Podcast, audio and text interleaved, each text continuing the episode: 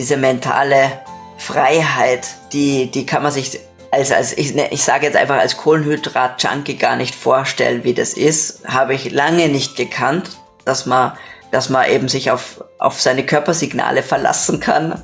Und ich beschäftige mich jetzt sicher weniger mit meinem Essen als, als während meiner Diätzeiten. ja. Ähm, genau, diese, diese Freiheit einerseits, aber natürlich auch diese Investition wirklich in die, in die Gesundheit, weil es ist ja eben nicht nur Diabetes, Übergewicht, sondern eben Alzheimer, Demenz, Parkinson, psychische Erkrankungen, Autoimmunerkrankungen. Es haben immer eine Stoffwechselkomponente mit dabei. Vielleicht sogar ist das vielleicht sogar die wichtigste, die, der wichtigste Aspekt an der ganzen Geschichte, ja. Think, Flow, Growcast. Ich bin Tim Böttner. Begleite mich auf einer Reise zu einem ganzheitlichen Verständnis von Bewegung, Gesundheit, Fitness und einem guten Leben. Werde der Experte für deinen Körper und Geist mit Wissenschaft, Biohacking und Leidenschaft, kombiniert mit der Weisheit unserer Vorfahren und der Natur. Ein Podcast mit Tiefgang.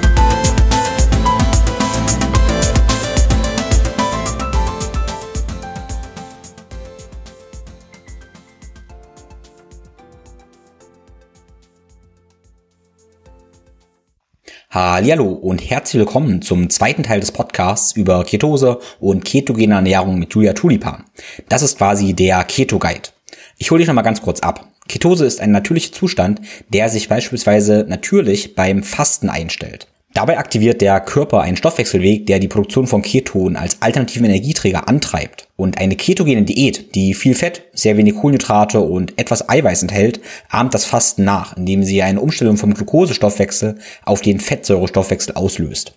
Ketogene Ernährungen sind eine anerkannte Therapie für Menschen mit Epilepsie, aber Ketose könnte auch andere Aspekte von neurologischen Aspekten verbessern, wie die allgemeine kognitive Leistungsfähigkeit, Hirntraumata oder neurodegenerative Erkrankungen wie Alzheimer und Parkinson. Okay, okay, das klingt alles ziemlich, ziemlich technisch, aber in diesem Podcast wird es auch sehr, sehr praktisch mit Julia Tulipan. Sie erklärt uns also die Anwendung und Besonderheiten der ketogenen Diät, der Ketose und Tipps für den Erfolg. Sie beschreibt auch Strategien, die Menschen helfen können, die sich zum ersten Mal ketogen ernähren.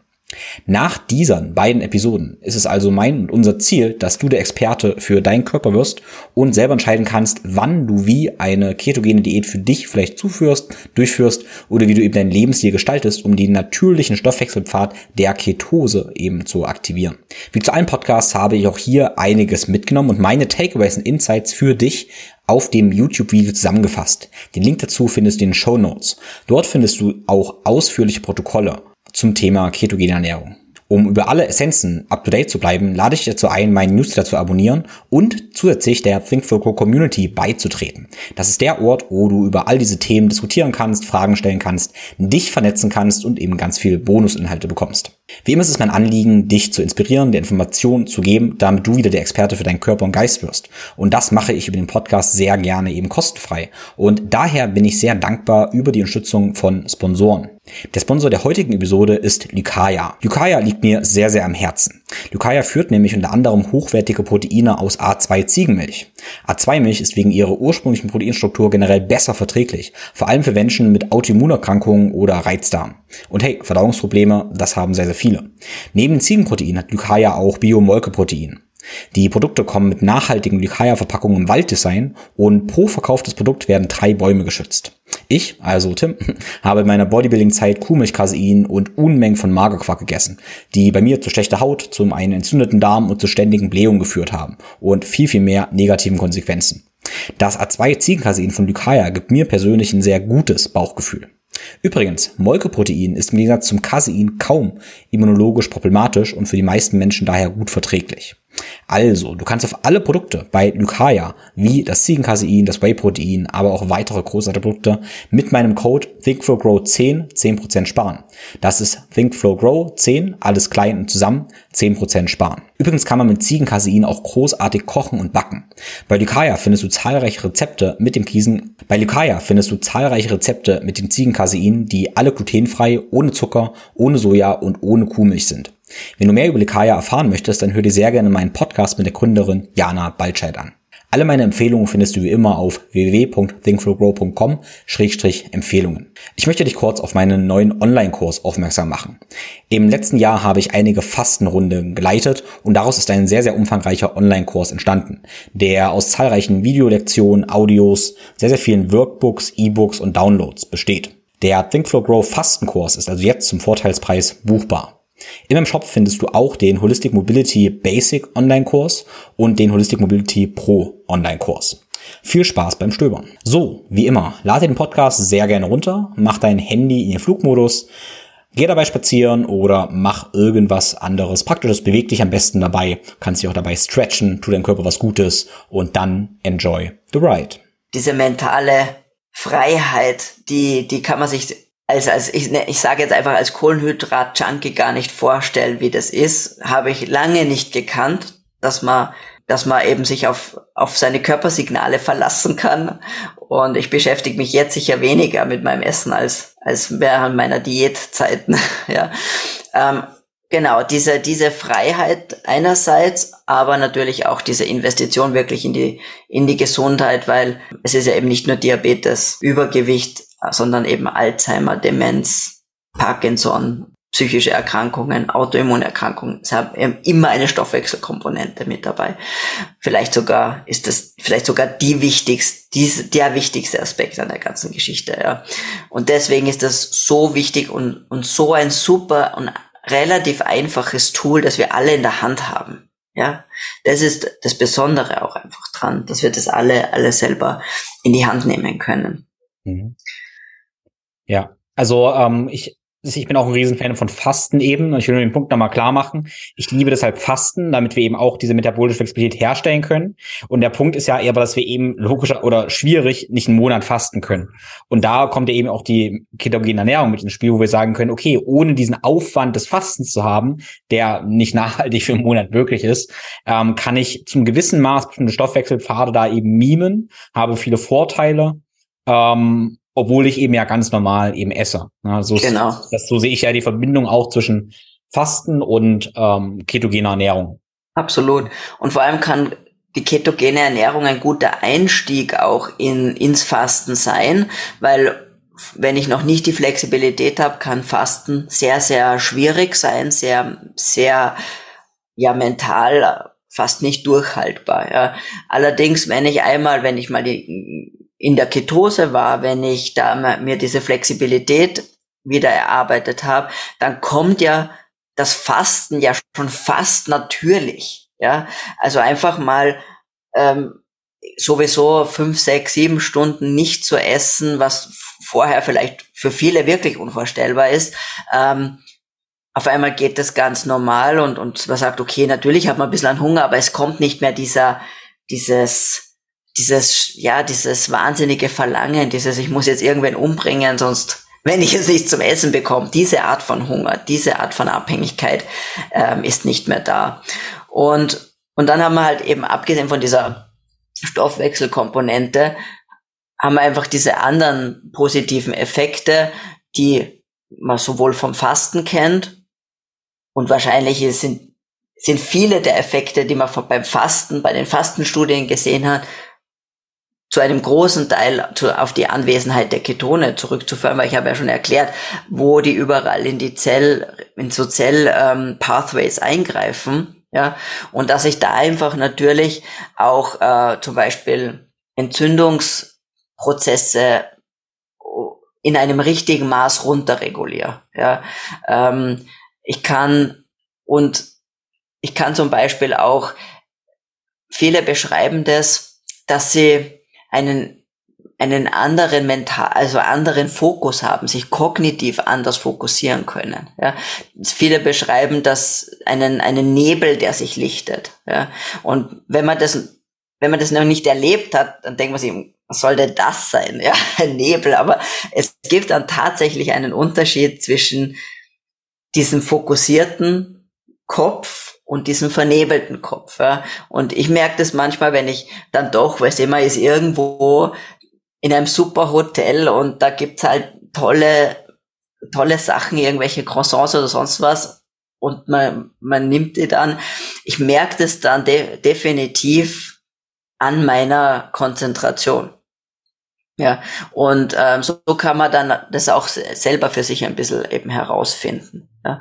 Und ähm, ich denke eben, dass man die, dieses, die, ketogene Ernährung wirklich als Tool anwenden kann, als Werkzeug, ähm, um eben wieder diese Flexibilität vor allem in erster Linie zurückzugewinnen und dann auch die Fähigkeit zu haben, es gezielt einzusetzen für meine Bedürfnisse.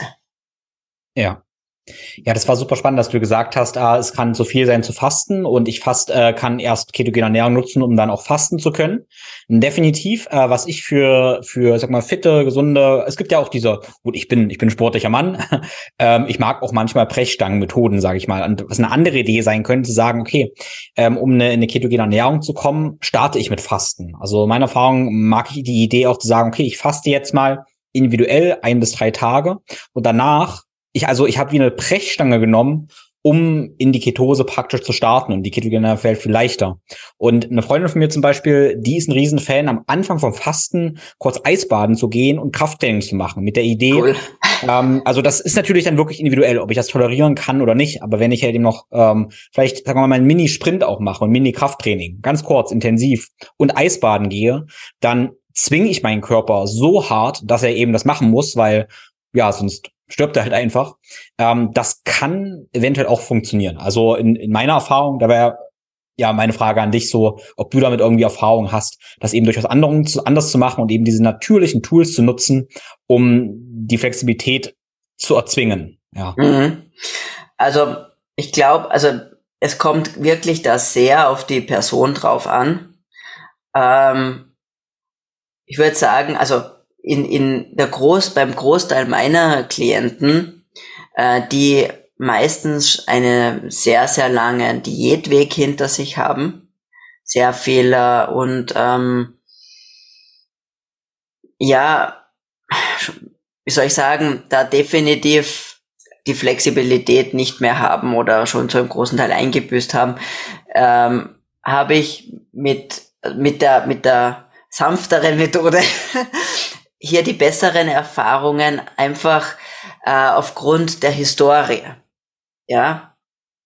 Und weil es tatsächlich dann für so jemanden nicht reicht, drei Tage zu fasten. Oder das ist fast, das ist quasi nicht aushaltbar. Ja, und man muss sich das wirklich vorstellen. Das hat ja nicht mit, ähm, der ist schwach oder so zu tun, sondern die Energiebereitstellung funktioniert nicht. Ja, und wenn ich diesem Körper, der nicht in der Lage ist, adäquat Energie aus Fetten und aus Ketonkörpern bereitzustellen, jetzt die Glukosevorenthalt, ja, dann sagt das Gehirn, um Gottes Willen, wir verhungern. Panik.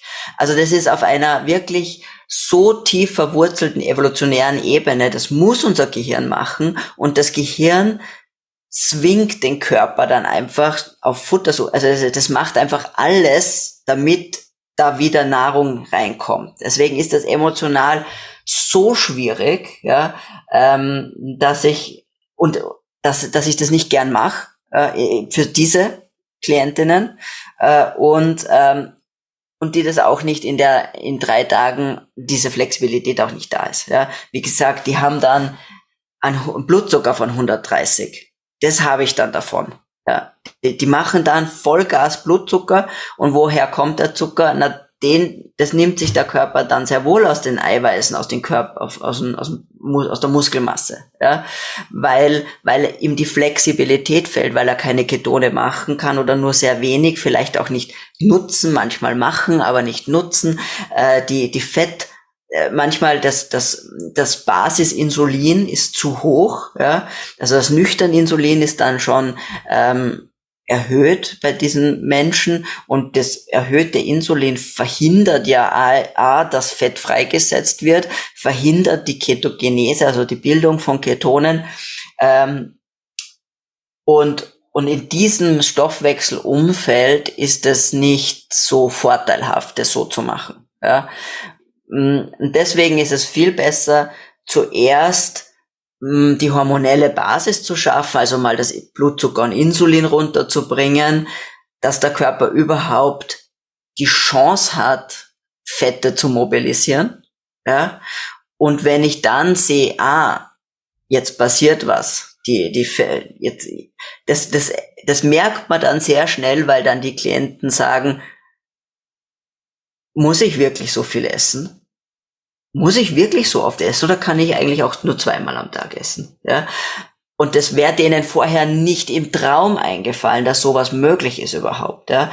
Und da, und dann kann ich so ein bisschen diese, diese Transition ähm, machen und, und für diese Klienten, wo ich diesen, wo ich einfach diese Flexibilität nicht habe, ist es dann besser.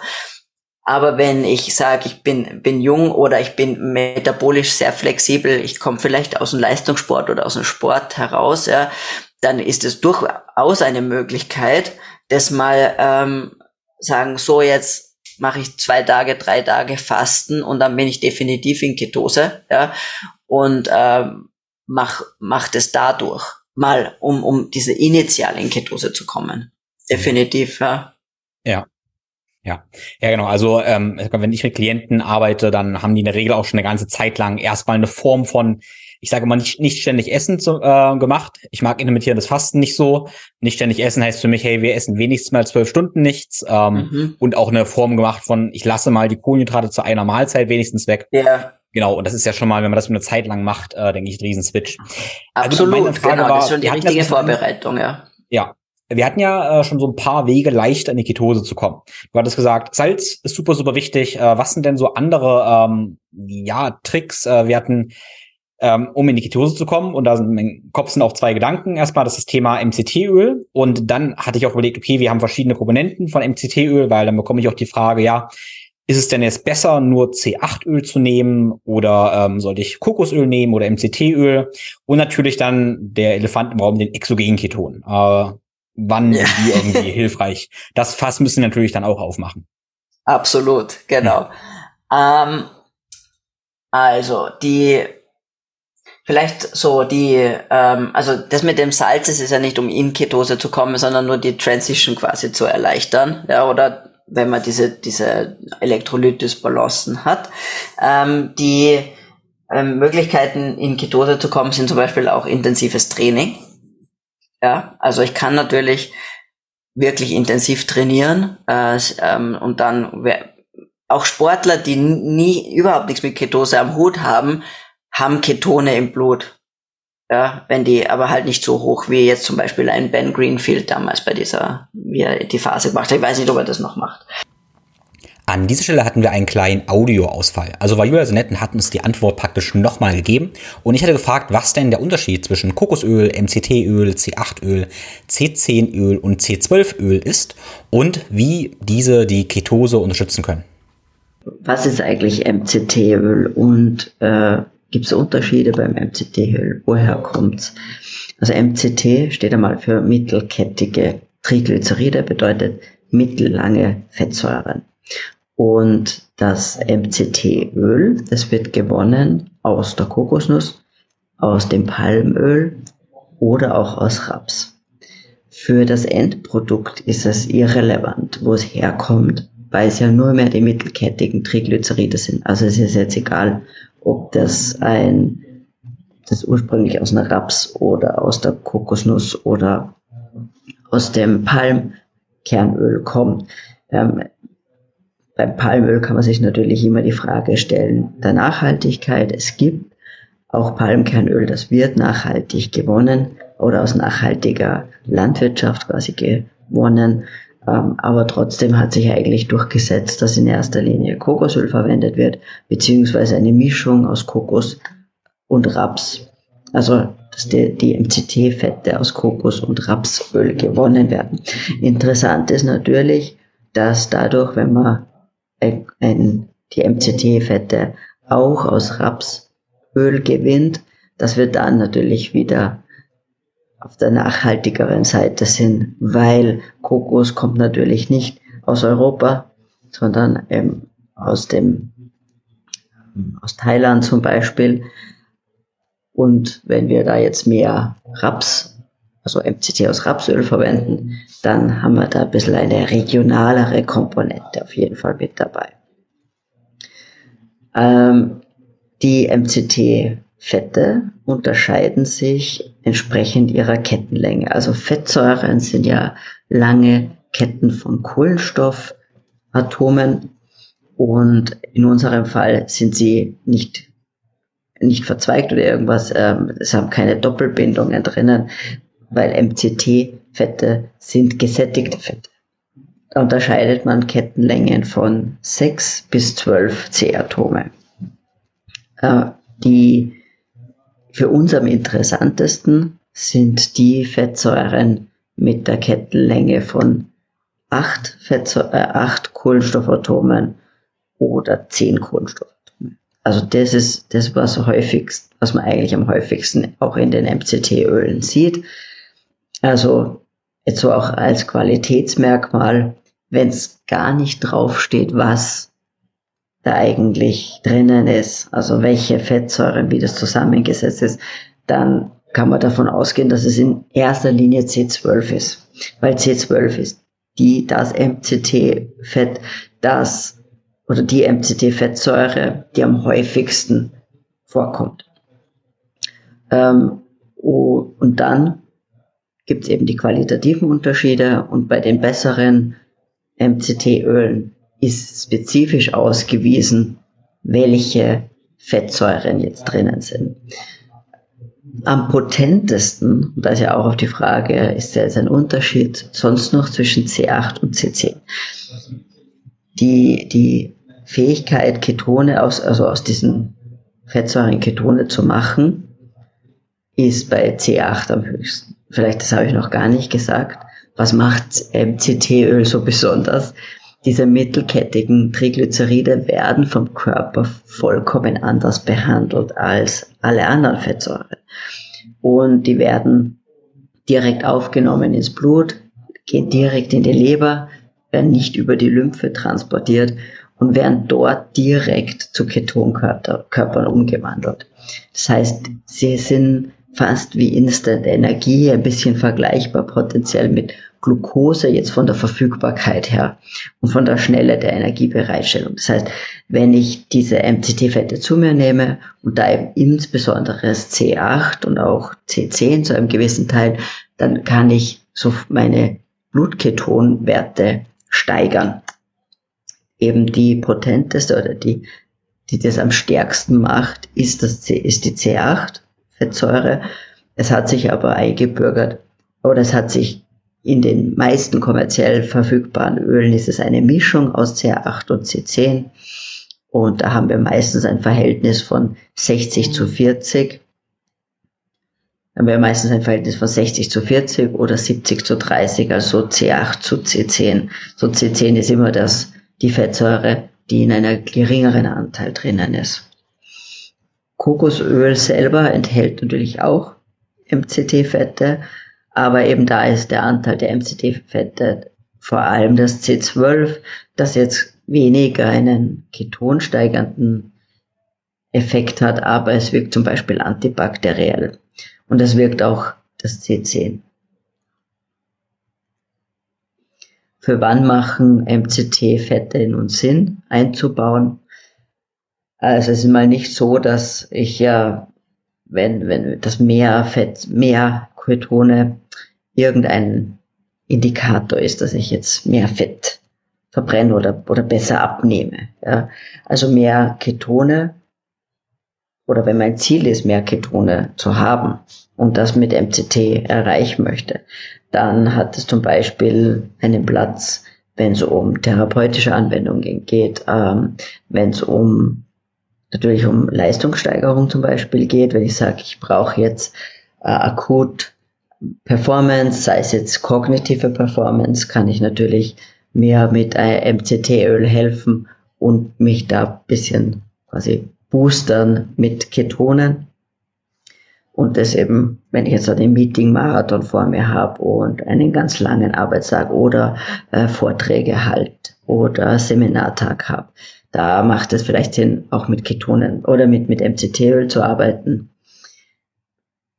Im Bereich der Performance-Steigerung für Sportler kann das Sinn machen. Da kann man sich selbst so eine Art, äh, also statt einem Glukosegel quasi mit Nussbutter zum Beispiel und MCT-Öl und das Ganze in Quetschis, so Quetsch, äh, Quetschi ähm, Verpackungen geben und kann mir das mitnehmen auf eine Radtour zum Beispiel oder zum Wandern.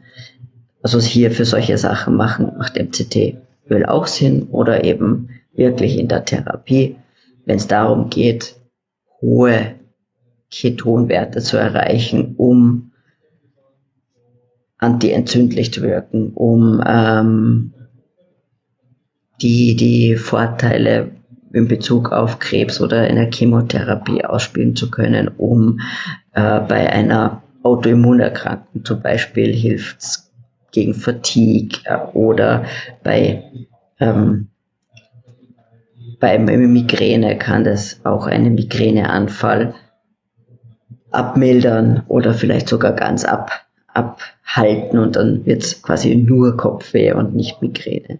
Also für diese Aspekte machen MCT-Öle extrem viel Sinn.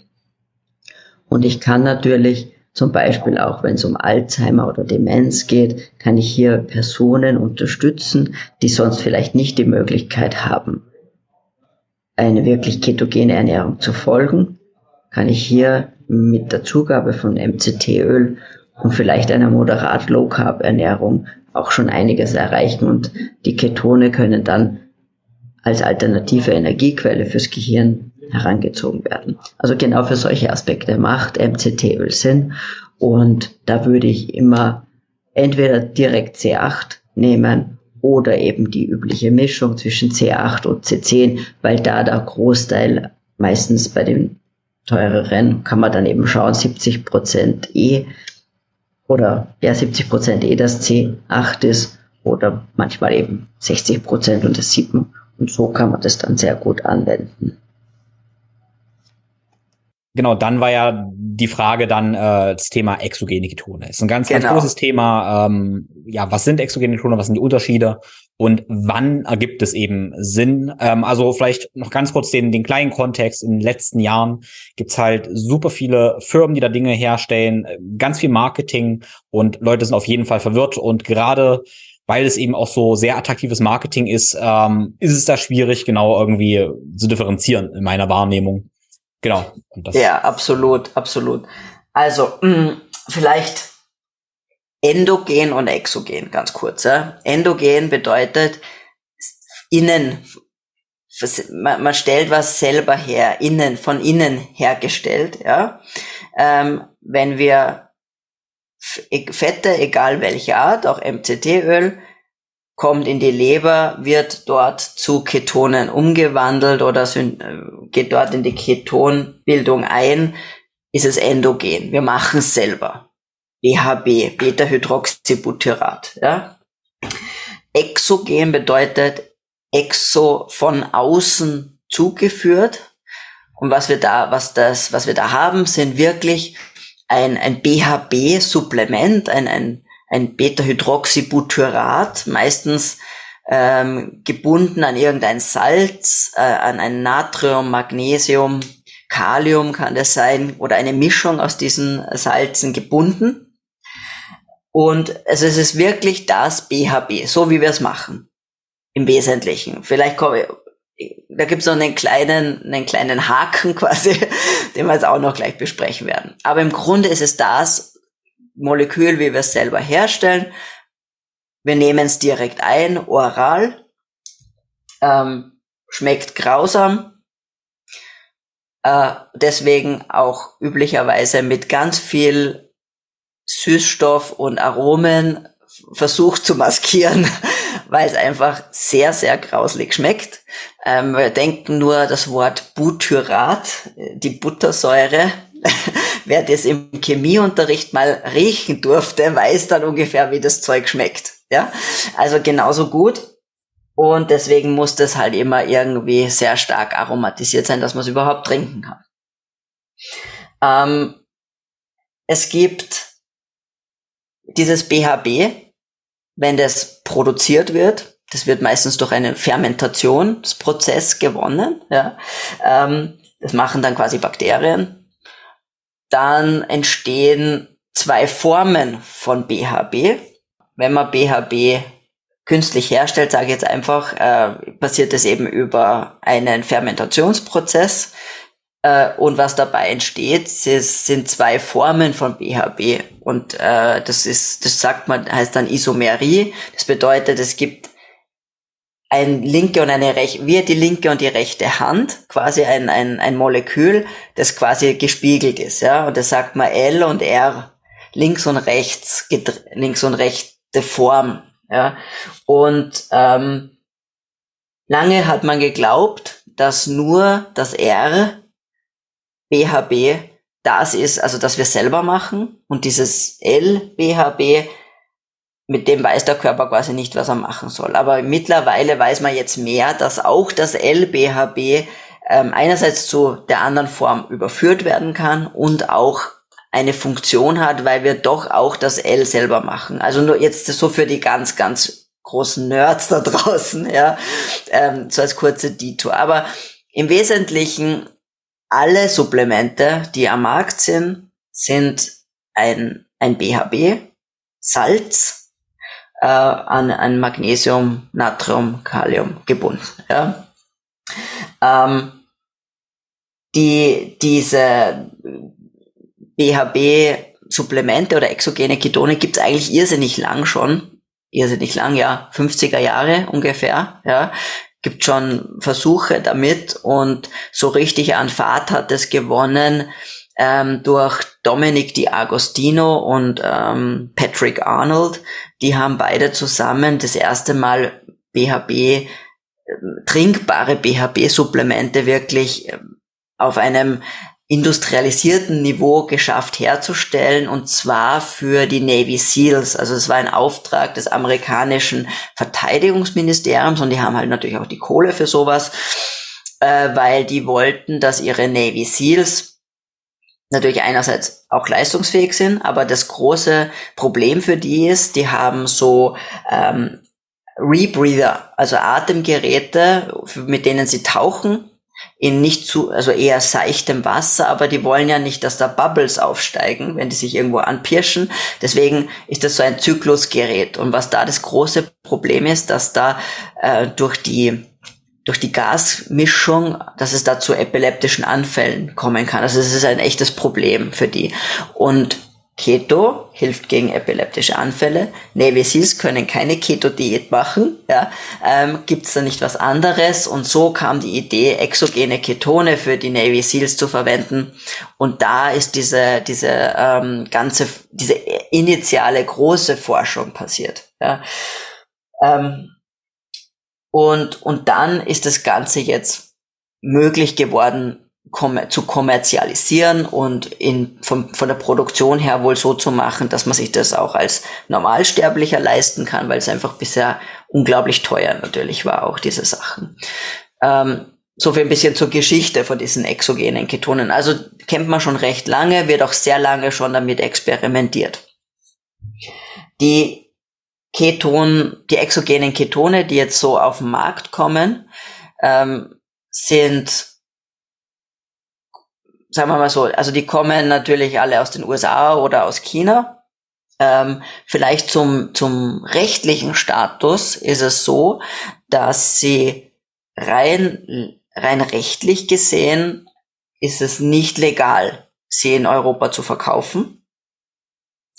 Ähm, da gibt sowas, das nennt sich die Lebensmittelinformationsverordnung und die Novel Food Verordnung und die ähm, Europäische Un äh, Gesellschaft für Lebensmittelsicherung, die muss solche Sachen freigeben. Ja, ähm, das war für Stevia ein irrsinnig langer Prozess. Für die ganzen Insekten als Nahrungsmittel haben das alle durch. Ja. Für die exogenen Ketone, also BHB-Salze als Supplement, äh, war jetzt gerade die Ablehnung. Erst vor, vor zwei Wochen ungefähr, also so Mitte Oktober war das, ja, äh, war eben jetzt gerade erst die Ablehnung. das wird einfach noch länger dauern. Aber nur, dass man weiß auch, wo man, was der rechtliche Rahmen ist. Deswegen ähm, ist es noch sehr schwierig, das in Europa äh, zu kaufen. Und wenn man es kauft, dann sieht man immer, dass die eigentlich aus den USA dann versenden oder aus ähm, oder so Dreiecks. Äh, Beziehungen, Dreieckskonstruktionen, ja. Ähm, aber, aber es ist mittlerweile erhältlich. Aber wie gesagt, man muss sich jetzt nicht denken, als Endkonsument ist man da nicht irgendwie belangbar. Man kann ja, man kann ja alles kaufen, eigentlich was man will, ja. Äh, es ist jetzt keine Droge, es ist in dem Sinne nicht verboten. Wer sich strafbar macht, ist der Inverkehrbringer in Wirklichkeit. Ja. Ähm, aber es ist jetzt mittlerweile, gibt es mehrere Firmen, die das anbieten in den verschiedensten Modellen. Es gibt es als Multilevel-Marketing, es gibt es aber auch ähm, als normal, also als nicht über dieses Businessmodell. Ja ähm, wirkliche Unterschiede in der wirklichen Qualität glaube ich nicht, dass bestehen. Ja, ähm, die, worauf man schauen kann, ist, wie viel ist angegeben, wie viel BHB wirklich drinnen ist. Ja, also manchmal ist es von der, von der, vom Labeling bisschen verwirrend. Ähm, und da muss man, kann man dann schauen, vergleicht man halt wirklich ähm, das Gleiche mit dem Gleichen. Es ist die gleiche Menge BHB drinnen und steht das auch da. Ähm, vielleicht zum, zur Anwendung. Ja. Für wen macht Sinn? Für wen macht es keinen Sinn? Äh, was sind, was sind irgendwelche Marketingversprechungen oder wo, wo sehe ich wirklich die, die Chancen mit diesen Produkten? Ja. Ähm, was es also was, was das Problem ist im Marketing, dass sie gern als irgendeine Abnehmen Wundermittel verkauft werden. Ja, ähm, das ist es natürlich nicht. Ganz klar. Was es, was man aber natürlich, was man schon sagen muss, ist, dass BHB an sich wirklich auch appetitzügelnd wirkt. Ja? Das heißt, es kann natürlich für jemanden, der sich der in diesem Stoffwechsel Niemandsland ist, ja, der sich wirklich schwer tut mit, mit der Regulation von Sättigung, ähm, der eine Insulinresistenz hat, der kann in Kombination mit einer Lebensstilveränderung ja, und einer Lebens Ernährungsumstellung auf zumindestens Low Carb zusammen mit exogenen Ketonen schon einen Benefit haben. Weil ich eben diese, diese Appetitzügel, Entschuldigung, diese appetitzügelnde Wirkung habe und auch diese Verbesserung der Insulinsensitivität erreiche, wirklich an den Zellen selber. Ja. Und somit könnte ich dadurch natürlich diesen Prozess der ähm, der Wiederherstellung der metabolischen Flexibilität verbessern. Und dann habe ich ja diese anderen Aspekte wie die Entzündungshemmung, die, ähm, die, die, ja, die Synthese von Glutathion, die, äh, die, die Mitochondriensynthese, diese Anregung der Mitochondriensynthese. Das heißt, ich habe ja ganz viele Aspekte, die das Ket die Ketonkörper, dieses BHB einfach von sich aus macht quasi und man kann es quasi wie ein Medikament sehen, wie ein Therapeutikum, das man einnimmt. Ja? Das heißt, all diese Aspekte macht's dann trotzdem. Aber natürlich einfach so weiter essen wie vorher und glauben, ich hau mir jetzt einfach ein paar Ketone rein und alles ist gut. So funktioniert's natürlich nicht. Ja? Für wen's ähm, definitiv interessant ist, ist immer, wenn es um einen therapeutischen Einsatz geht, also zum Beispiel bei ähm, psychischen Erkrankungen, bei Alzheimer und Demenz, sehe ich da ganz große auch Parkinson zum Beispiel oder Autoimmune oder Multiple Sklerose.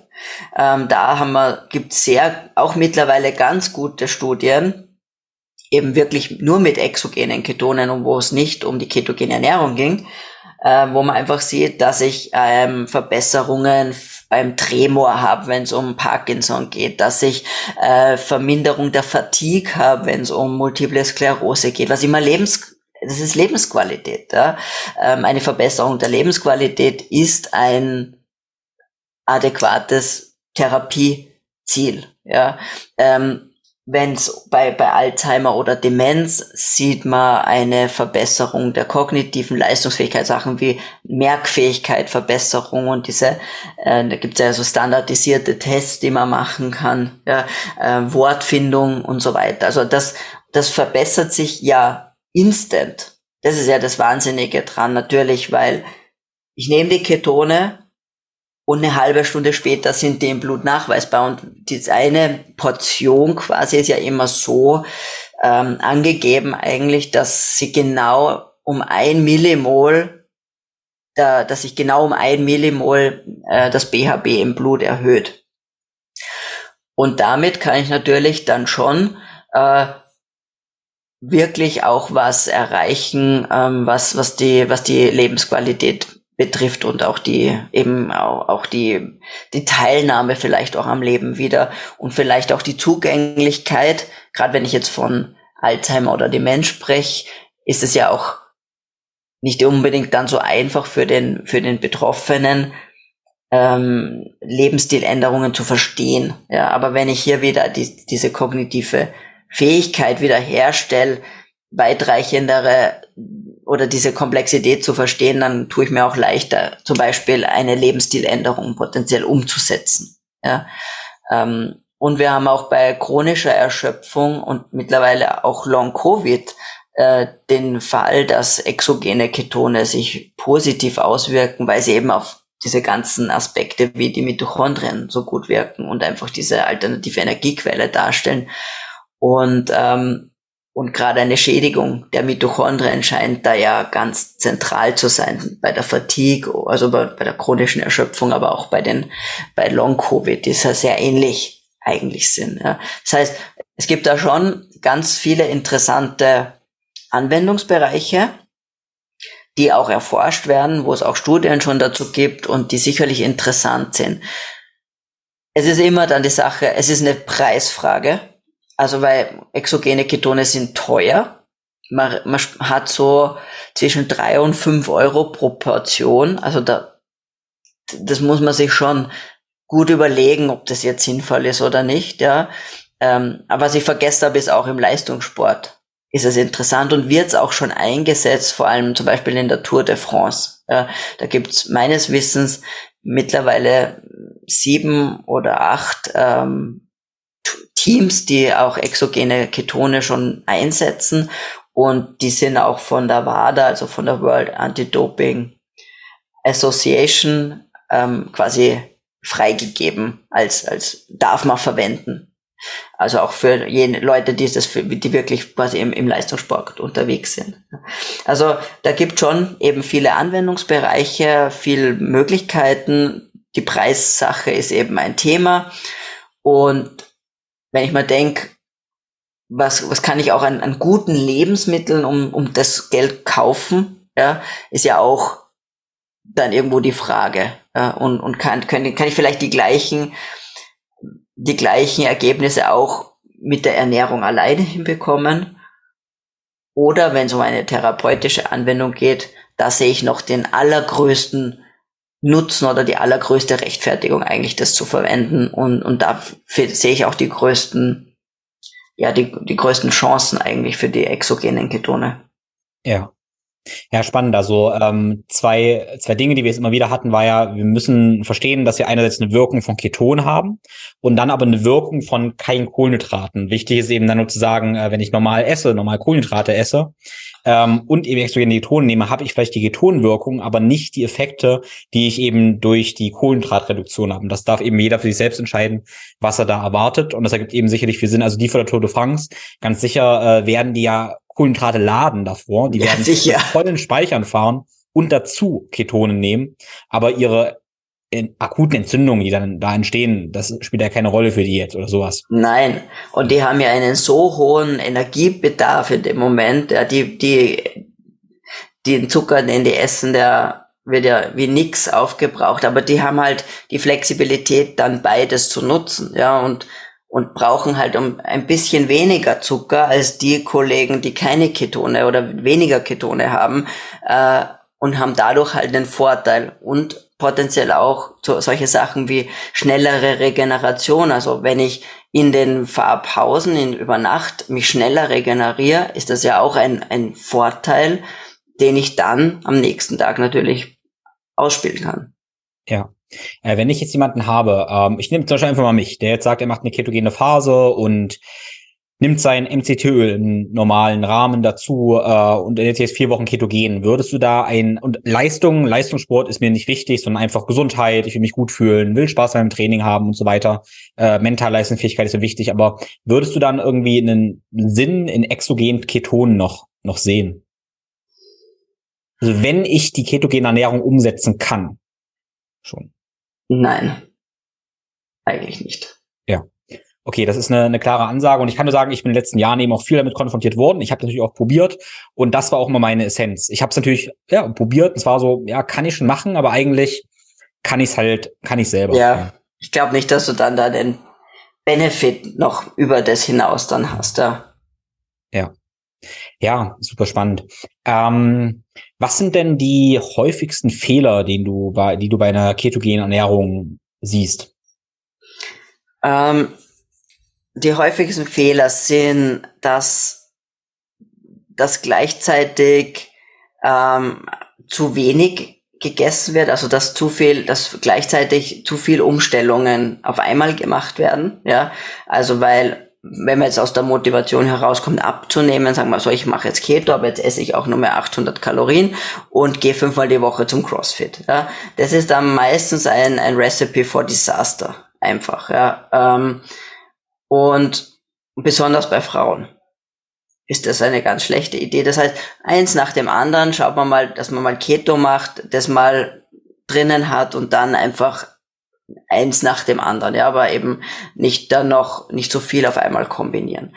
Ähm, der zweite Fehler ist, dass, dass jemand sagt, ich mache Keto, aber ich habe nicht diese und diese und diese Ergebnisse oder mir, ich bin so müde oder mir geht so schlecht oder was weiß ich was. Und man dann sagt, ja, und hast schon mal gemessen? Wie was gemessen? ja, das heißt, was ich damit sagen will, ist, ich kann mich vermeintlich ketogen ernähren, aber, aber es heißt nicht, dass ich wirklich in Ketose bin. Ja? Das heißt, eine ketogene Ernährung ist nur dann eine ketogene Ernährung, wenn ich in den Stoffwechselzustand der Ketose komme. Sonst ist es eine Low Carb High Fat Ernährung, aber keine ketogene Ernährung. Ja? Und ähm, und wenn das mein Ziel ist, wenn eine ketogene Ernährung mein Ziel ist, dann sollte ich mal messen und schauen, ob ich überhaupt in Ketose bin, weil kann ja sein, dass ich eben so jemand bin, der, wie ich es mal angesprochen habe, der sich mal schwer tut, in Ketose zu kommen und dann bin ich einfach in diesem Niemandsland und das, da geht's mir dann nicht gut, ja, und da muss ich mir vielleicht einen anderen Ansatz suchen. Vielleicht, vielleicht ähm, ganz kurz nur einen ja. ganz kurzen Ausflug, äh, wie misst du Ketose? Ähm, ich messe das in, im Blut oder jetzt habe ich auch ein ganz tolles Gerät für die Atemluft mhm. gefunden. Ja, weil da gibt's leider, also da gibt's äh, in der Atemluft, da gab's einige äh, Versuche, sage ich jetzt mal, und auch ein paar Geräte am Markt, die aber, die habe ich alle ausprobiert, die alle nicht, nicht funktioniert haben in Wirklichkeit. Die haben alles Mögliche angezeigt, aber keine Ketone oder ja, also es war einfach keine Verlässlichkeit da. Und es gibt jetzt ein, ein neues Gerät, die es wirklich gut gemacht haben. Und damit kann man eben einen, kann man eben Aceton messen. Das ist, ich habe den nur gestreift ganz kurz äh, in, in der Erklärung. Aceton ist quasi, ähm, das entsteht spontan äh, und wird abgeatmet. Manche bei manchen Menschen riecht man das am Anfang. Das ist dieser angeblich, manche sagen, es ist fruchtig, andere sagen, es riecht nach, mm, ja, wie, wie Nagellackentferner, also kann man sich ungefähr vorstellen. Ähm, das, das hat man aber dann nicht ständig. Aber dieses Aceton kann man mit so einem Atemgerät dann messen. Und und das Interessante ist eben, dass Aceton ist quasi das Fenster von der Produktion, bis ich es in der Atemluft nachweisen kann, sind zehn Minuten. Das heißt, ich habe fast einen Instant-Blick in meinen Stoffwechsel. Äh, und man muss wissen, dass Aceton dann entsteht, wenn Ketone gemacht oder verbraucht werden.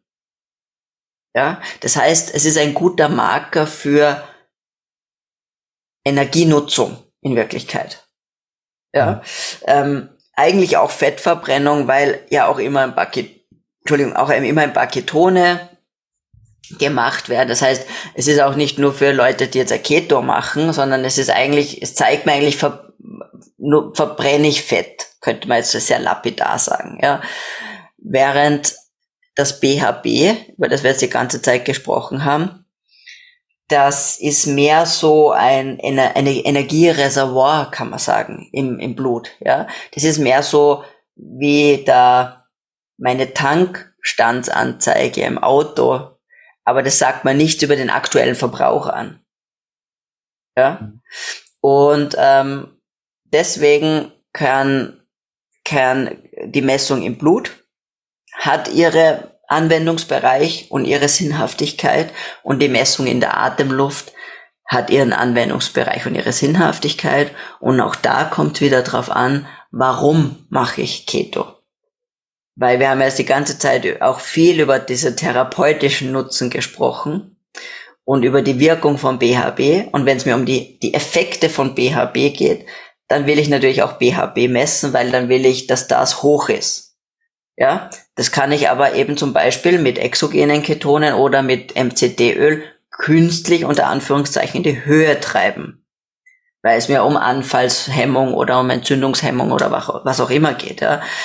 Währenddessen, wenn es mir um die, den Aspekt der Stoffwechselgesundheit geht, dann ist mir das ja relativ wurscht, wie viel BHB im Blut ist. Ich will einfach nur, dass, dass mein Körper Ketone und Fette nutzt. Ja?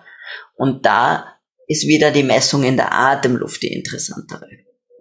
Okay, super spannend. Also äh, mit dem, ähm, ich denke, wir benutzen das gleiche, gleiche Gerät. Äh, mit dem Anders Moormann werde ich auch noch einen Podcast aufnehmen mhm. und freue mich da auf eine Diskussion. Ähm, genau, weil ich habe auch beides in den letzten Jahren gemessen. Da muss man leider sagen, dass so einmal äh, in der Fingerbeere Blut messen jedes Mal also ein Euro auf jeden Fall kostet. Ja. Und das ist schon ein bisschen doof, wenn man das für mehrere Monate jeden Tag mehrmals machen möchte. Äh, geht das eben ins Geld und dann für so ein Gerät, ich weiß nicht, was es genau kostet, so 100, 200 Euro sagen wir mal. Aber ja, dann so habe ich das halt. Und ähm, kein Verbrauchsmaterial, ich kann ein beliebig oft testen. Und ähm, eben, dann hast du eben im Anders jetzt da auch eine, genau. Ja. Ja. Ja, genau, das war das Thema Messung. Wir sind, ähm, genau, der Weg, den wir gegangen sind, war aber die häufigsten Fehler. Wir hatten genau. eben schon zu viel gleichzeitig umstellen, ähm, nicht messen. Genau, das waren die genau. ersten. Genau. Ähm, was hier noch für Fehler?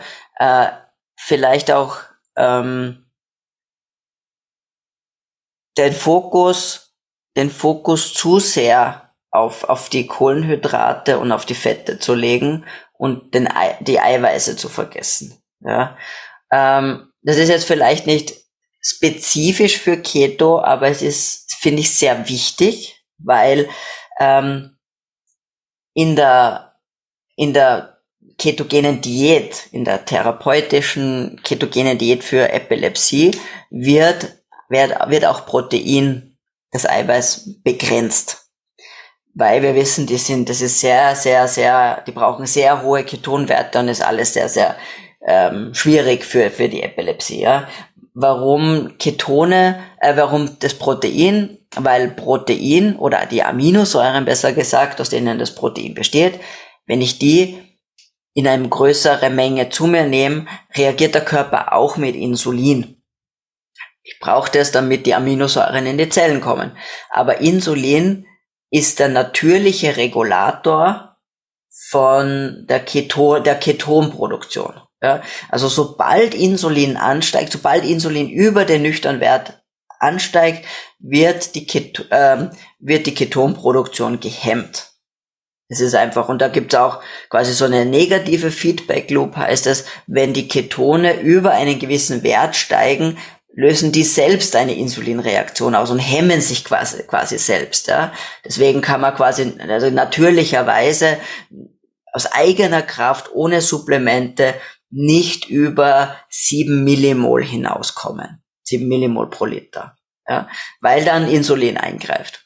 Also ähm, genau, deswegen ist, äh, ist Insulin, ist unser ab, reguliert ab. Und äh, wenn ich eben einfach so Aminosäuren in großer Menge zu mir nehme, hätte ich auch viel, hätte ich auch Insulin und würde die Ketonproduktion hemmen. Ähm, und diese, diese Mantra von, boah, du darfst nicht zu viel Protein essen, weil das hemmt die, Ket die Ketonproduktion, das hält sich durch alle ähm, Facebook-Foren, ja, durch, überall hört man das, ja. Und das zweite, was, was kommt, ist, äh, Protein wird dann zu Glucose umgewandelt äh, und quasi wäre ja kontraproduktiv, jetzt lasse ich zuerst den Zucker weg und dann esse ich Protein und dann wird daraus Zucker, ja, also irgendwie auch blöd, ja. Gut, das sind so die zwei Geschichten, die so herumgeistern. Vielleicht das eine. Ähm, wenn ich, wenn ich Proteine in ihrem natürlichen Kontext esse, also nicht irgendwelche isolierten Proteinpräparate, sondern ein Fleisch, Fisch, Eier, Käse, was auch immer, mit dem natürlichen Fett, das da drum herum ist oder das da mit dabei ist, ja, und vielleicht auch noch Gemüse mit dazu esse, dann ist es diese Matrix quasi aus Essen äh, macht, dass das dass das Eiweiß auch nicht, das wird auch nicht so schnell verdaut und es kommt auch nicht so schwupps ins Blut und ist damit relativ, sage ich, neutral zu betrachten. Ja? Das heißt, da braucht man sich nicht wirklich Sorgen machen, dass da großartig so viel Insulin ausgeschüttet wird, dass das jetzt die, die Ketonproduktion nachhaltigst stilllegt. Ähm, prinzipiell ist es wahrscheinlich sowieso, muss man sagen, wenn ich was esse, ähm, kommt Energie und unser Körper weiß, dass da Energie ins Blut kommt, dann macht der sowieso gerade nicht unbedingt Ketone, weil es ist ja genug Energie da. Ja? Unser, unser Körper ist nicht blöd. Der schaut ja, der macht nur, was notwendig ist. Und wenn wir Energieeintrag haben, und das ist, das, da gibt's genügend Signalwirkung oder Pathways in den Zellen, die merken, dass da was kommt. Das reicht, das, das wissen die Zellen. Auch dann wer, wer, wird die Ketonproduktion äh, eingeschränkt sein oder gehemmt werden, weil es kommt ja Energie. Jetzt schauen wir mal, was da daherkommt. Da sind ein paar Fette dabei, super. Ja, kann ich auch verwenden, brauche ich keine Ketone machen. Und ein paar Ketone schwirren wahrscheinlich immer noch herum als BHB. Ja? Also das ist immer sehr dynamisch. Man, man darf das einfach nicht so null und eins sehen, sondern das ist einfach alles im Flux. Ähm, das heißt, keine Angst, wenn man das einfach in natürlichen Lebensmitteln isst, ist das die Wahrscheinlichkeit gering, dass das einen nachhaltigen negativen Effekt hat, auch weh vom Insulin her jetzt. Ja? Ähm, dass aus Protein Zucker wird, ist nur dann ähm, relevant, wenn ich wahnsinnig viel über meinen Bedarf hinaus esse oder Proteine von minderwertiger Qualität. Das soll heißen, der Bedarf vom, mein, mein Proteinbedarf, den muss ich decken. Und mal für, für den einen oder anderen, da werden vielleicht diese 0,8 Gramm pro Kilogramm Körpergewicht herumschweren im Kopf. Das ist eben hoffnungslos zu wenig. Das ist viel zu wenig.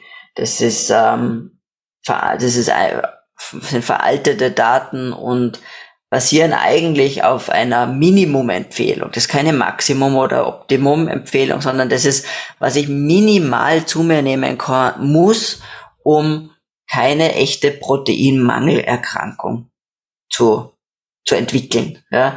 Also und, und es gibt äh, da neuere Arbeiten aus 2017 und 2014, die mit besseren Methoden wirklich gemessen haben, quasi wie ist die Proteinsynthese und der ganze Turnover und wie viel braucht man wirklich. Und die sind draufgekommen, dass nicht aktive, ältere Herren einen Grundbedarf von 1,4 bis 1,6 Gramm pro Kilogramm Körpergewicht haben. Also statt 0,8 1,4 bis 1,6 als Basis. Da redet man noch nicht von Leuten, die aktiv sind, von jungen Leuten, von jemandem, der unter großem Stress steht oder irgendeine chronische Erkrankung hat. Ja. Also das ist das absolute Minimum eigentlich, was man mal zu sich nehmen sollte. Und das ist und und selbst selbst an die zwei Gramm pro Kilogramm Körpergewicht ist für die wenigsten zu, zu viel. Also da werde ich nicht in, wirklich in diese Gluconeogenese, in diese Sache reinkommen, dass der Körper Zucker aus dem Protein macht, weil das ja braucht. Eiweiße sind Baustoffe und der Körper nutzt die nur sehr ungern zur Energiegewinnung eigentlich, ja, weil der muss damit ganz viel machen. Unsere Zellen und unsere und Hormone und Enzyme und das Immunsystem und ähm, tausend andere Sachen, Neurotransmitter, alles, alles aus unserem, in unserem Körper besteht ja eigentlich aus Aminosäuren. Ja. Das heißt, dafür braucht er das alles. Und nur wenn, wenn das heillos zu viel ist, dann würde er da vielleicht Glucose draus machen, weil wir eben keine Speichermöglichkeit für Protein haben. Außer Struktur, ja, aber wir, wir können den Protein nirgends ab, ab ein, einspeichern sozusagen. Deswegen, wenn das wirklich sehr viel zu viel wäre, dann würde er Glucose draus machen. Und da bin ich beim zweiten Punkt, die Proteine von einer, mit einer schlechten Bioverfügbarkeit. Ähm, Proteine unterscheiden sich durch die Aminosäurenzusammensetzung, wie schnell die wieder in die Proteinsynthese ein, eingeführt werden quasi, ja, oder der Proteinsynthese zugeführt werden. Und je, je schlechter quasi diese, diese Bioverfügbarkeit ist, umso länger verbleiben natürlich die Aminosäuren im System. Umso größer ist die Chance, dass diese Aminosäuren in der Leber landen und dort dann zu Zucker gemacht werden. Ja, also es ist fast ein, ein Zeitfaktor eigentlich, den wir da haben. Und, und das sieht man eigentlich, das, da haben wir eher die, die Thematik. Also da würde ich mir eigentlich überhaupt keine Gedanken machen. Und ähm, es gibt wenige sehr sensible Menschen, also vor allem Typ 2 Diabetiker, die sehr wohl ein Auge aufs Protein haben müssen, weil das die, das Insulin aktiviert ähm, aber besonders, oder fast eigentlich nur, ich kenne nur Typ 2 Diabetiker, bei denen das passiert. Und da spielt wirklich die, die Proteinquelle oft eine Rolle. Also, und da, das ist extrem individuell und ich habe Menschen, die können kiloweise Hackfleisch essen und es ist nix und die essen ein Milchprodukte und es, der, der, der Ketonwert ist im Keller. Ja. Und, und deswegen wieder super differenziert, die ganze Sache. Ja.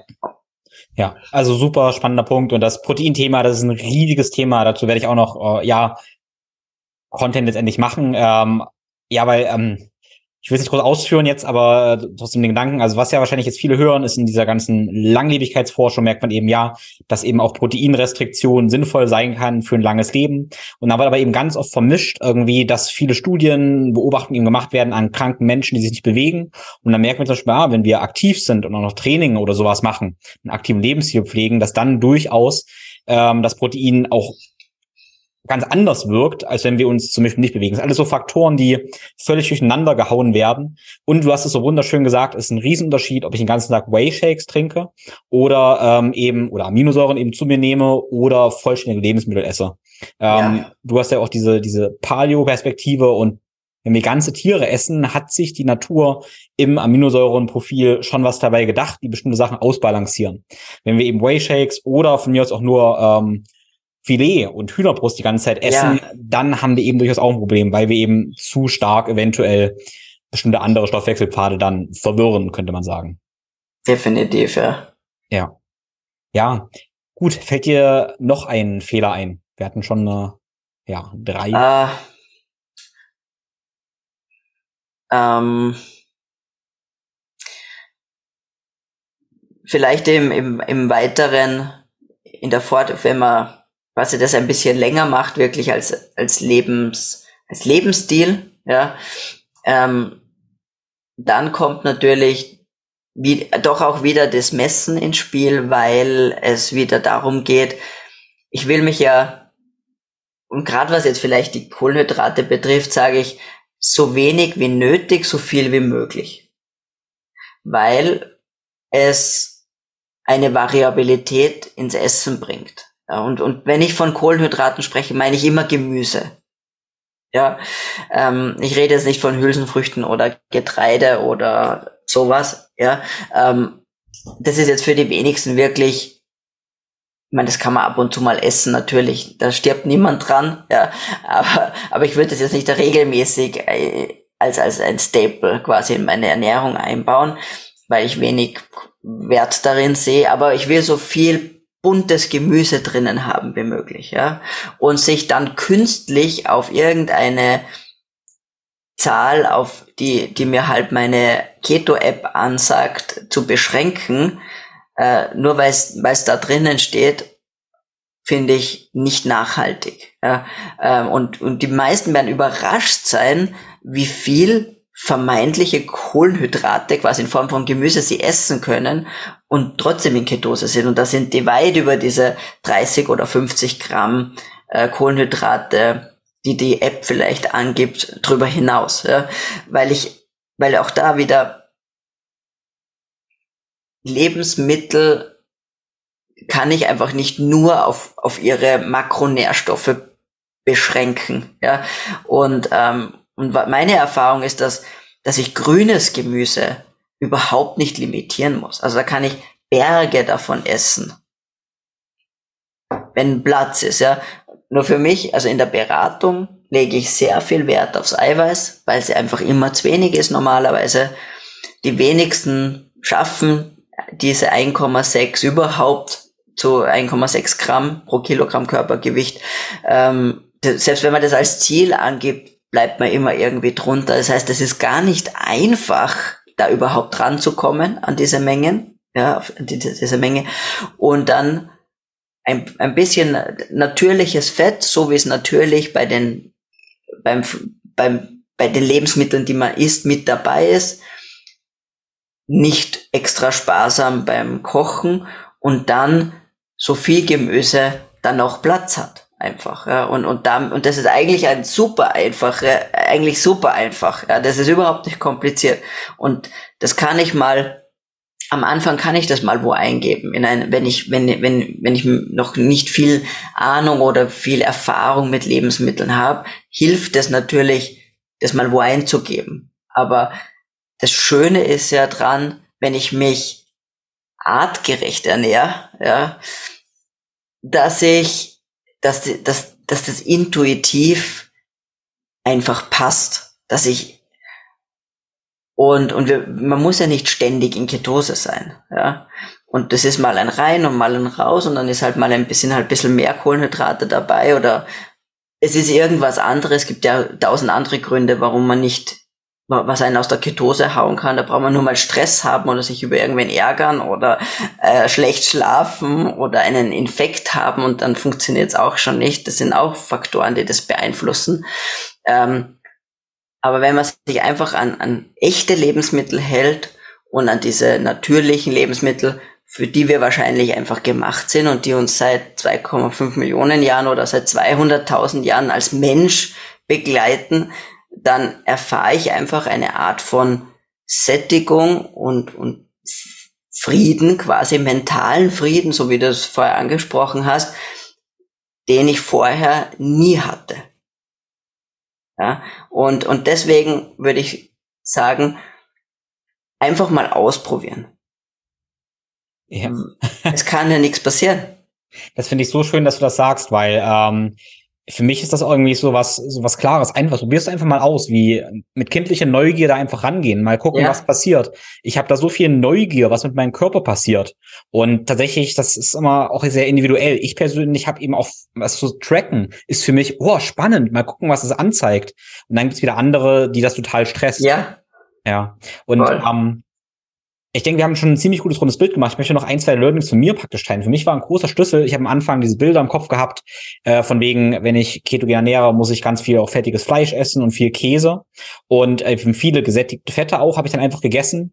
Und das vertrage ich zum Beispiel, zum Beispiel gar nicht. Also hat auch was, vielleicht gibt es diese ApoE3, ApoE4-Geschichten, das ist aber ein anderes Thema. Ich habe für mich aber rausgefunden, wenn ich das, ne, meine Ketogernährung so designe, dass ich praktisch wenig Milchprodukte habe, wenig ist wieder individuell und ich habe trotzdem viele ungesättigte Fette ähm, und auch nicht zu fettes Fleisch. Also ich esse zum Beispiel gerne auch mageres Rindfleisch und mache dann mehr Olivenöl drauf. Mhm. Für mich Unterschied zwischen Tag und Nacht, ob ich ein ganz fettiges Fleisch esse. Ähm, genau, das zum Beispiel funktioniert für mich sehr gut. Eher mehr ungesättigte Fettsäuren, ähm, genau, und weniger Milchprodukte. Und das mhm. ist aber mhm. sehr interessant, weil der andere wieder ganz toll eben mit diesen ja, Geschichten fahren, die man viel, nicht viel auf Social Media sieht. Ähm, du musst ganz viel Sahne, fettiges Fleisch und Kokosöl essen. Funktioniert für mich zum Beispiel nicht. Ja super spannend. Ja, wäre wirklich da interessant, das, das näher zu erforschen, woran das liegen könnte. Ja, denn, aber das hat sicher mit irgendwelchen Enzymausstattungen potenziell zu tun. Ich meine, Milchprodukte definitiv ja, ähm, haben ganz viele eigentlich Probleme damit. Hm, ich denke eher, dass es eben ähm, eine Art von eine Unverträglichkeit ist jetzt nicht hat nichts mit der Laktose zu tun, sondern einfach mit mit den Proteinen, die drinnen sind. Ja. Ähm, und da tun sich wieder manche, vor allem auch wieder die Quali auch wieder mehr mit den Rohmilchprodukten zum Beispiel oft leichter oder besser. Schafmilch, Ziegenmilch ist ja auch, oder Milchprodukte sind ja an, sind ja andere, ist ja eine andere Aminosäurenzusammensetzung, sind andere Proteine drinnen und die werden ja viel, viel besser vertragen für, von den meisten. Also definitiv Milchprodukte vor allem die einfach ungesättigten Fette, so was ja das Olivenöl in erster Linie ist, ist ja einfach ungesättigte Ölsäure drinnen. Ist interessant, wäre interessant, wie, dir, wie, wie es du mit Schweineschmalz zurechtkommst, weil das nämlich dem Olivenöl sehr ähnlich ist. Es hat einen ganz einen hohen Anteil einfach ungesättigt, also auch Ölsäure.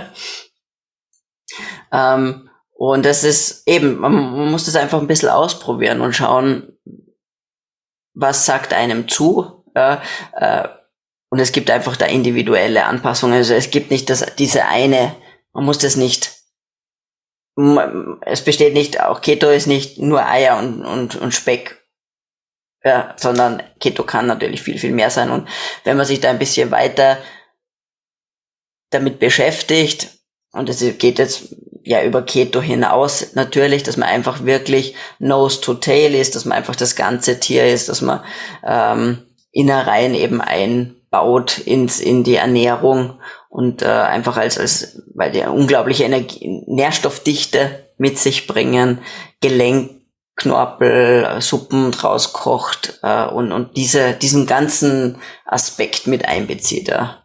ja.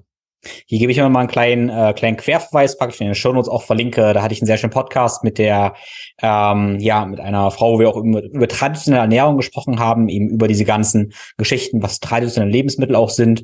Und anderer Podcast mit der Jana Baltscheid über A2 und A1-Milch, das Problem mit Beta-Casemophin, alles sowas. Ähm, genau, das verlinke ich eben in den Shownotes, wer da eben mehr hören will. Cool. So, wir sind jetzt schon ja über zwei Stunden letztendlich dabei.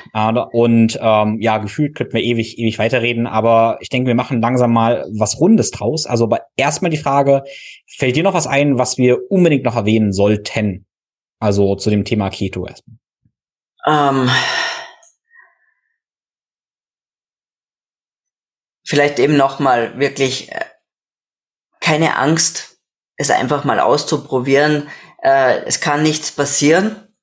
Man, man wird nicht sofort tot umfallen oder äh, etwas anderes. Wir haben ja über die verschiedenen Sachen schon gesprochen, was so sein kann mit dieser Keto-Flu zum Beispiel.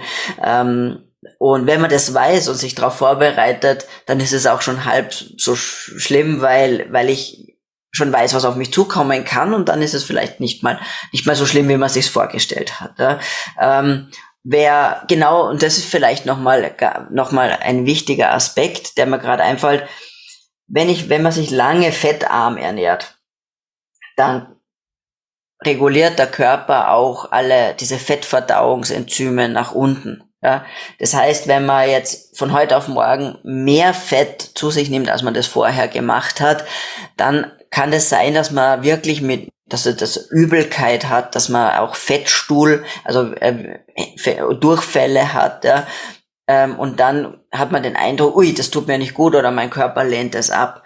Das ist eben, weil diese Enzyme nicht da sind oder runterreguliert sind. Und einerseits passt sich das an mit der Zeit, aber es zahlt sich definitiv aus, Verdauungsenzyme dazu zu nehmen. Ja, also wirklich, das können, das, da gibt es das auf pflanzlicher Basis. Das ist zum Beispiel so Enzyme kommen aus der Ananas oder aus der Papaya, werden die gewonnen. Oder es gibt dann auch die, die aus der Schweinebauchspeicheldrüse selbst gewonnen werden. Und ähm, das kann man ganz einfach online bestellen. Das ist nicht verschreibungspflichtig, nicht, rez nicht rezeptpflichtig. Es kann auch nichts passieren, wenn man die einnimmt. Also man kann das nicht falsch dosieren, überdosieren oder sonst irgendwas. Ähm, der Vorteil an Enzymen ist, dass die nur ihre Aktivität quasi ausüben, wenn etwas da ist, was sie spalten können. Und somit ist es, ist was da, dann, dann helfen sie bei der Verdauung, ist nichts da, passiert auch nichts, dann werden sie gar nicht aktiviert. Ja? Und deswegen würde ich das wirklich sehr, sehr, sehr empfehlen, ähm, diese Verdauungsenzyme wirklich zu jeder Mahlzeit dazu zu nehmen und gerne auch mit Bitterstoffen arbeiten. Das hilft auch sehr gut. Auch, auch Apfelessig, zum Beispiel Zitronensaft, alles, was quasi diese Verdauungsleistung unterstützt, das würde ich machen äh, und, und da, da kann man wirklich davon profitieren. Ja, also super wichtiger Tipp und das ähm, mache ich tatsächlich auch immer. Ich mag dann tatsächlich die Kombination aus Verdauungsenzymen, eventuell auch noch eine Kapsel Beta-Hydrochlorid letztendlich dazu, was es auch nochmal so das Supplement wäre, was wir letztendlich ein bisschen mit Apfelessig auch schon unterstützen ähm, und natürlich in Ruhe essen, alle Verdauungstipps eben. Ähm, genau, weil sonst fühle ich mich auch einfach sonst super schwer, wenn ich das eben nicht gewohnt bin. Genau, das war wertvoll. Ja, ähm, wenn es Leute sagen, sie wollen da mehr lernen, einmal vielleicht Endverbraucher wollen eventuell mit dir arbeiten, mehr von dir lernen, ähm, oder auch Profis, die sagen, ja, sie würden gerne ihr Wissen da irgendwie auffrischen, ähm, die ganze komplexe Wissenschaft verstehen. Was gibt's da für Wege? Also gerne, wer, wer mit mir in Kontakt treten möchte, da gibt meine Website ganz einfach zu merken, juliatulipan.com. Ich biete verschiedenste Möglichkeiten an der Betreuung an Einzelcoaching, aber es gibt auch spezifische Kurse, die man machen kann. Ähm, und dann, wie gesagt, einfach über die Website mit mir in Kontakt treten und schauen. Äh, sonst habe ich jede Menge Artikel auf meiner Website, nicht nur zu Keto, sondern zu vielen verschiedenen Themen, äh, um auch Schlaf und, und Bewegung und verschiedene andere Lebensstilaspekte natürlich die damit einhergehen. Das heißt, da kann man sich auch schon mal ganz, ganz gut durch, durchlesen und durchschmökern. Äh, wir haben jetzt auch ein besonderes Angebot für quasi eher für die, für die Profis oder für die, die Profis möchte ich nicht, fast nicht sagen, sondern für die, die das in einer beratenden Tätigkeit vielleicht selber machen oder in einem äh, sonst wie mit zum Beispiel als Wissenschaftsjournalisten arbeiten, die ähm, Ulrike Gonder, die ist ja auch sehr bekannt, wirkliche Expertin, was, was vor allem was Fette betrifft, ein unglaublicher äh, Quell von Wissen und mit Daniela Pfeiffer, sie ist Diätologin aus Innsbruck, haben wir zusammen EWIP äh, gegründet, das heißt S-Wissen für Praktiker. Das ist eine Membership, und was wir dort bereitstellen, sind einerseits aufbereitete Studien. Das heißt, wir erklären wirklich, worum ging es in der Studie, was wurde da gemacht, aber auch eine, helfen auch bei der Einteilung, bei der ähm, Einsortierung, wie ist das zu bewerten von der Evidenz her, was sind vielleicht die Stärken oder was sind die Schwächen dieser Studie. Wir liefern sehr viel Argumentationshilfen, ähm, zu den verschiedensten Themen, mit denen man ja auch immer wieder konfrontiert ist. Wir machen Infografiken, sowohl in der, die die Leute sowohl in der Kommunikation jetzt mit den Klienten oder Patienten verwenden kann, äh, können, aber auch, auch in Präsentationen selber weiterverwenden können. Ja. Also wirklich, wir wollen das wirklich ähm, zugänglich und einfach machen und den Leuten einfach die Tools und die das Handwerkszeug auch da an die, an die Hand geben, dieses Wissen von ihrer Seite wieder weitergeben zu können. Ja, und nicht jeder muss, kann wissenschaftliches Englisch lesen oder die Statistik verstehen. Und das hat mir immer sehr geholfen, da jemand zu haben, mit dem man sich da austauschen kann auch. Und das gibt in der Membership auch. Wir haben ein wöchentliches Q, äh, Entschuldigung, ein monatliches Q&A, wo wir über entweder ein Fokusthema sprechen oder eben auch ähm, andere Themen diskutieren, die eingereicht werden. Aber zum Beispiel auch einmal im Quartal laden wir jemanden ein zu einem Kamingespräch und das ist dann auch alles, wird aufgezeichnet und steht auch den Mitgliedern zur Verfügung, die eben keine Zeit haben, jetzt live dabei zu sein. Ja, sehr schön. Also das ist, äh, finde ich, ein ganz tolles Projekt. Also natürlich die Coachings würde ich auch jedem zu einladen, aber auch, was du letzt gesagt hast, weil ähm, es wird einfach so viel Wissen publiziert und da den Überblick zu behalten, ist einfach wirklich schwierig, das gut zu lesen. Ähm, ich persönlich ähm, habe meine Fühler auch in mehreren solchen Diensten endlich drin, aus der Trainingswissenschaft, aus der Ernährungswissenschaft, äh, weil ich es einfach auch nicht schaffe, alle Studien zu lesen, das auch nicht machen möchte. Deshalb bin ich auch sehr dankbar über diese ja, Dienste. Euer ist auf Deutsch, und ähm, genau. ja, verlinke ich, lade ich praktisch alle zu ein. Natürlich verlinke ich auch alle deine Bücher. Ähm, ja, ich glaube, dem ist erstmal nicht viel hinzuzufügen. Ich denke, wir haben einen ganz guten Guide erstmal gestaltet. Ähm, ja, und ich fand es so schön, dass du gesagt hast, ja, mal machen. Man wird nicht da ähm, gleich gleich sterben. Und das ist, glaube ich, was. Äh, das sehe ich eben so so oft, wie viel Angst irgendwie besteht. Auch, weiß nicht, ich gehe viele Eisbaden oder sowas. Und ich habe das Gefühl, ja, der Körper ist nicht so fragil, so schlimm ist es alles nicht. Hey, du, Leute haben so wahnsinnig viel Angst, irgendwas falsch zu machen.